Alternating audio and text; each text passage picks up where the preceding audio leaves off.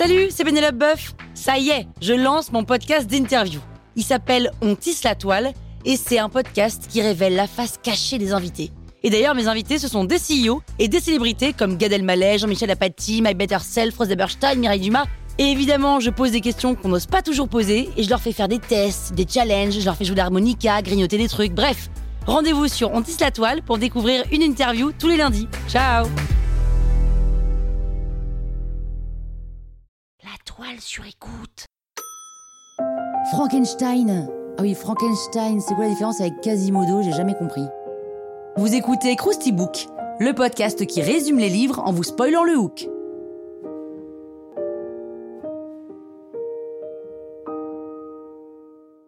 Allez, je vous rafraîchis la mémoire Frankenstein, c'est un roman publié anonymement en 1818 par l'écrivaine anglaise Mary Shelley. C'est l'un des premiers, si ce n'est le premier roman de science-fiction, puisque quand Mary Shelley l'a écrit, Jules Verne n'était pas né et Alan Poe avait 9 ans. Voilà pour vous situer. Donc c'est un roman épistolaire qui commence par une lettre de Robert Walton dans laquelle il raconte à sa sœur Margaret les aventures qu'il vit lors de son expédition maritime vers le pôle Nord. Cette lettre commence par sa rencontre avec un certain Victor Frankenstein, un mec un peu au bout du, du rouleau à cause du froid et de sa longue course qui décide de vider son sac et de lui raconter sa vie. Il commence par parler de ses études de philo et de chimie qu'il a faites à Genève, puis il explique qu'en faisant des recherches, il a trouvé le moyen de donner la vie et de créer une créature à partir de chair morte. Résultat, sa créature vit, mais elle est hideuse. Frankenstein est tellement horrifié par ce qu'il vient de faire, qu'en bon mec responsable et pas lâche du tout, il prend la fuite.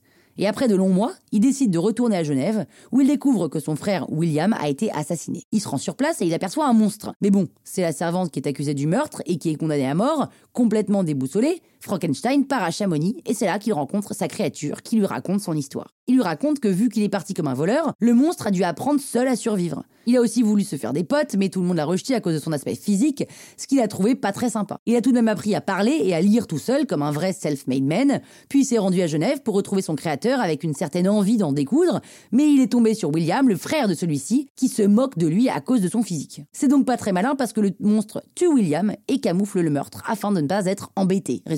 C'est la servante qui trinque. Le monstre demande alors à Frankenstein de lui concevoir une compagne avec laquelle il pourrait vivre à l'écart de la société dans l'isolement et le bonheur. Frankenstein, pris de pitié, accepte et se rend aux îles Orcades pour y installer un labo et mettre son nouveau projet en œuvre. Il a presque fini quand il prend d'un coup conscience qu'un homme plus une femme, ça fait potentiellement des enfants, et donc une lignée de monstres, et donc un danger pour l'humanité. Donc il se met à détruire sa création inachevée, mais le monstre se pointe à ce moment-là et lui annonce que puisque c'est comme ça, son nouvel objectif dans la vie, c'est de faire que la sienne soit un enfer. Et ça commence avec le meurtre de son meilleur ami pour lequel il est accusé à tort. Puis, il est terrassé par une grave maladie, mais il réussit tout de même à guérir et à prouver son innocence. De retour en Angleterre, il se prépare à épouser Elisabeth, sa sœur adoptive, no comment, mais le monstre est au courant et tue la jeune femme la nuit suivant la cérémonie. Frankenstein apprend l'horrible nouvelle à son père, qui meurt sous le choc. Frankenstein dédie alors sa vie à la traque de ce monstre qu'il a créé. Sauf que, malin comme un monstre constitué de chair morte, il l'attire vers le nord puisque le froid ne l'atteint pas. Et Frankenstein s'égare durant sa quête. Et c'est là qu'il croise Walton, mais trop affaibli, il meurt. Peu de temps après, le monstre et Walton se rencontrent à leur tour, et quand il lui annonce que Frankenstein est mort, le monstre en fait, il s'en veut, puisqu'il n'est qu'un monstre à cause de la méchanceté humaine, mais au fond, il est bon. Et tout ce qu'il a fait lui devient insoutenable, et il préfère s'immoler sur un bûcher et mourir. Voilà, c'est un peu le premier roman gothique, l'ancêtre de Scream, et c'est Marie Shelley qui l'a écrit. Well done, Mary Ben voilà, maintenant vous pouvez faire croire que vous avez lu le bouquin. Hein? La toile sur écoute.